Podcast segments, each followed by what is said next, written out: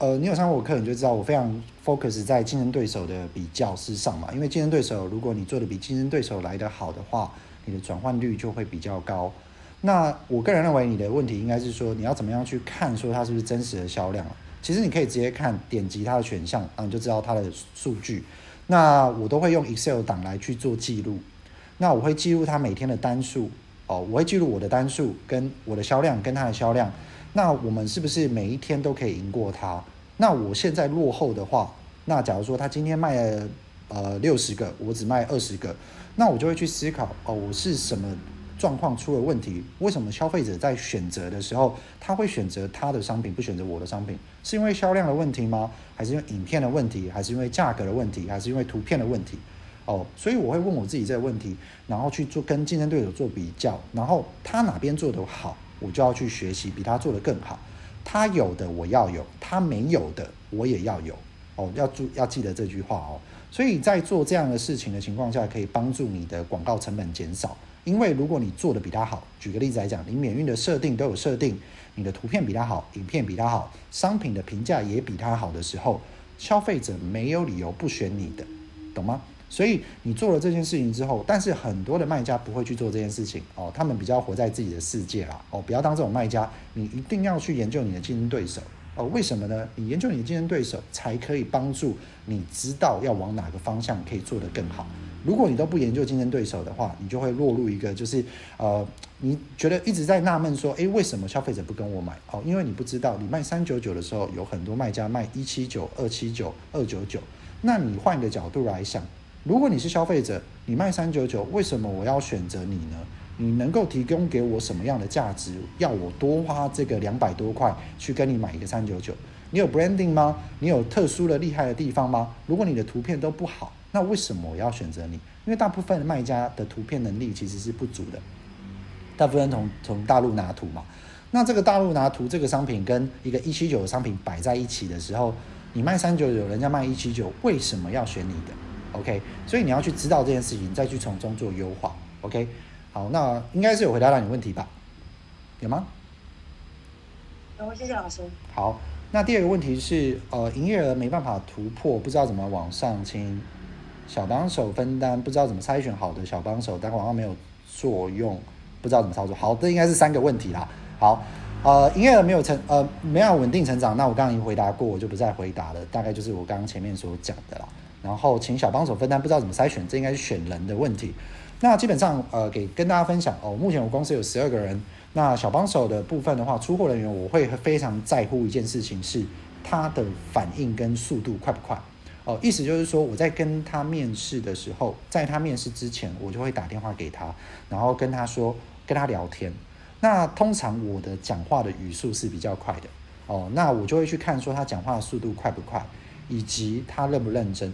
慢有慢的好哦，不是说慢的人不好哦，但是包货这件事情哦，你必须要找快的人，找快的人，你有几个方法可以去辨别，你就可以直接问他说，你觉得你是快的人还是慢的人？那慢的人的话，我可以接受慢的人的话，他一定要够细心哦，你不能慢然后又粗心，然后那我干嘛要你，对不对？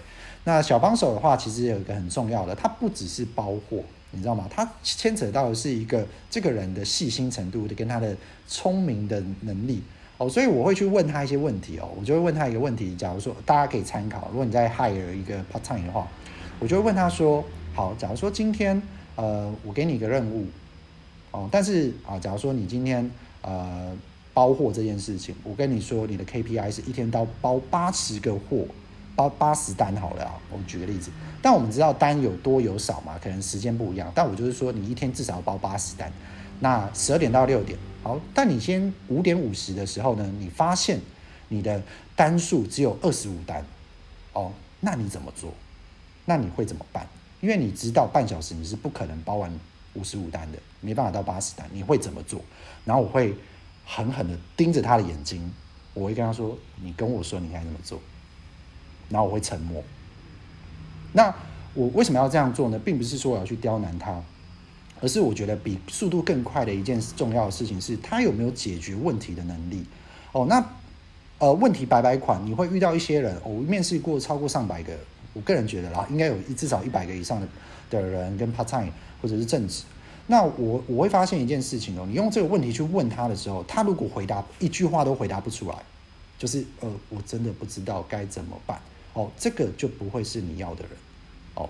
他如果连这个问题都回答不出来的话，他绝对不会是一个 OK 的人。那还有比较 OK 的会怎么讲？他会说，呃，我可能在四点哦，十二点到六点嘛，我可能在三四点的时候，我就会先去找你说今天的单比较，今天的单比较复杂，东西比较多，所以我可能只能包到。包到二十五到四十，那你觉得我们会怎么样吗？我们身为一个经营者，我们根本就不会在意这种事情啊。你只要有用心做就好了。那我要的是什么？我要的是他能不能够提前跟我让我知道状况，哦，以及怎么样去解决这个问题，或者是说他有一些人的回答会是说，我会找人来帮我做这件事情，我会提早跟你讲说，我今天真的没办法。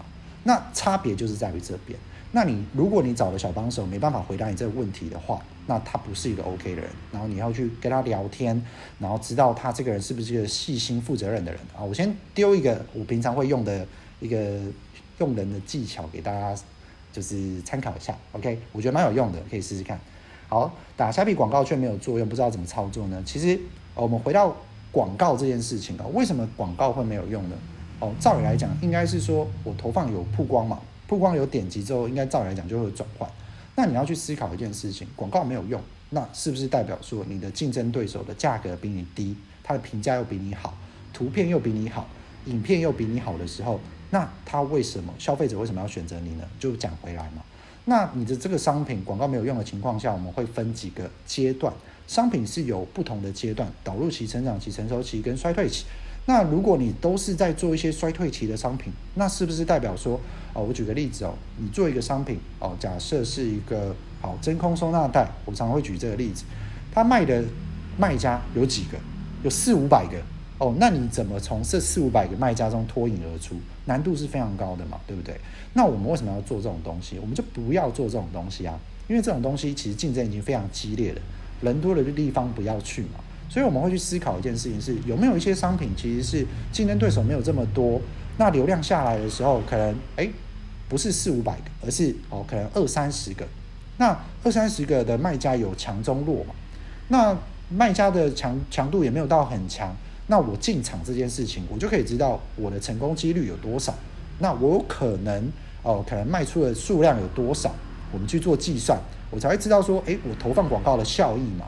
那如果你假设一下哦，我举个例子，呃，以前我想要开一间饮料店哦，但是我去分析了这件事情之后，我觉得说根本就不可能，因为呃，在我想要开的那个地址上面呢，可能就是有十家的饮料店哦，八到十家饮料店，那不妨就是大院子啊、清新福泉啊，然后五十啊、拿米克夏，都是那种大家常听的这种呃呃饮料知名品牌嘛。那如果我去做这件事情，我的成功几率是很低的啊。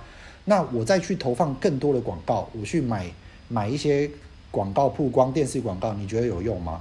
可能有一点用，但是你的花的钱的效益绝对不会比一条街上只有一家或者两家饮料店，你去选择这个好的地方，你选择一家饮两家饮料店，那你进场是不是就只有三家？那需求量有的话，哦，假如说需求量是一百，哦，就不会是十个人来跟你分，而是说只有三个人来跟你分，所以你的广告。的重点是在于这边哦，不要去做一些可能是竞争非常激烈的商品。竞争非常激烈，就代表说它的销价竞争的速度会越来越快。销价竞争的速度越快，代表它迈迈入衰退期的呃整个速度会提升的非常高哦，所以不要去做这样。然后回答你的广告问题，就是说你有没有去研究你的市场呢？哦，如果你有研究了，你应该就会知道你该不该投放更多的广告去做优化了。好，再来卖场都有。